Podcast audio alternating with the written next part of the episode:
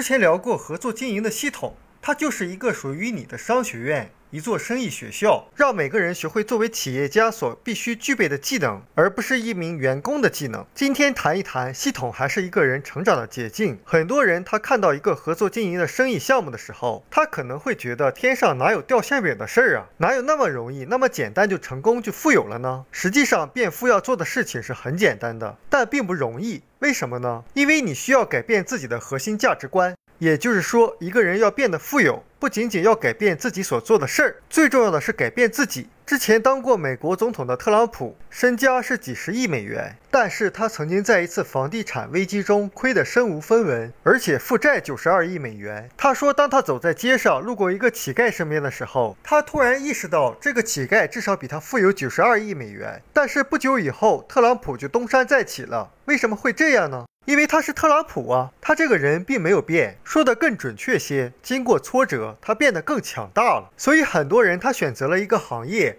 并没有取得理想的结果，他会说这个行业不行。实际上是人们应该实现自我的改变，也就是说，这个世界上再完美的生意模式，如果你想把生意做大的话，你必须要成长。也就是为什么我们说系统，一个把你当成领导人来培养的系统，才是合作经营领域的成功秘密。比如说，每个人心中都住着一个胜利者和一个失败者，所有人都是这样。很多人之所以过得稀里糊涂，无法获得成功，就是因为他心中的失败者占了上风。你要坚定地支持自己心中的那个胜利者。如果你听到说“我可买不起，风险太大了”，那我失败怎么办？这类的话，你就听到了失败者的声音。那我们心中的胜利者，他从来都是勇于接受挑战的，而失败者他只看重安全和保障。但非常讽刺的是，每天把安全和保障挂在嘴边的失败者。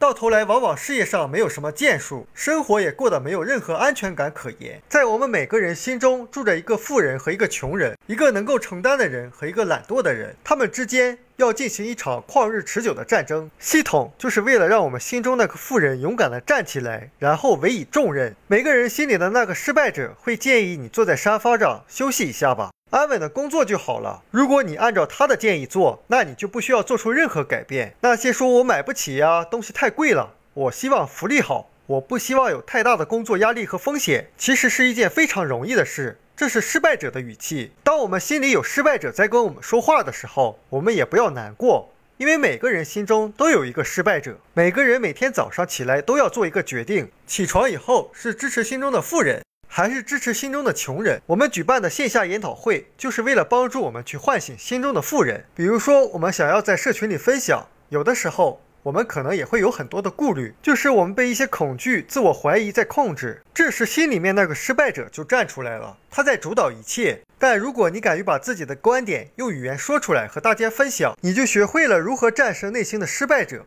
让心中的胜利者站出来，学会像胜利者那样说话。你就是在支持心中的胜利者。大多数人做事情不能坚持不懈，不能忍受挫折和失望的挑战，遇到困难就忘了自己前进的方向。之所以这样，就是因为他根本就不去训练自己。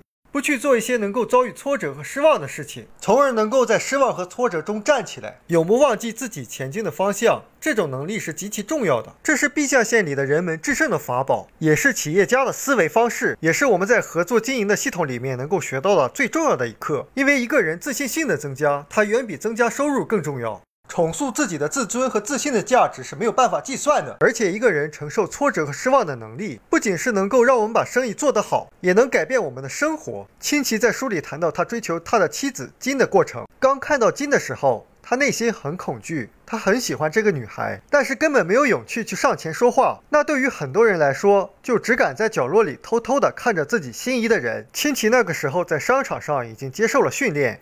这些训练让他战胜了对失望和拒绝的恐惧。他勇敢地向前跟金打招呼，金拒绝了他。亲戚说，如果是以前的话，被拒绝以后就灰溜溜地走了。而多年的生意技能训练让他内心变得非常强大。他鼓起勇气又向金发出邀请，金的回答仍然是 no。在这种情况下，清奇持续地邀约了六个月。直到金给出了肯定的回答，从那以后，他们就幸福的生活在一起。所以，生意教育不仅仅只关于你能够建立自己的生意和聚集自己的财富，而是关于你的人生的。一个人怎么赚钱和发展事业，你就怎样赢得尊严和塑造人生。我们书友会希望用十五年时间带动一亿人读书，改变思维，思考致富。和一千个家庭共同实现财务自由。快来加入我们吧！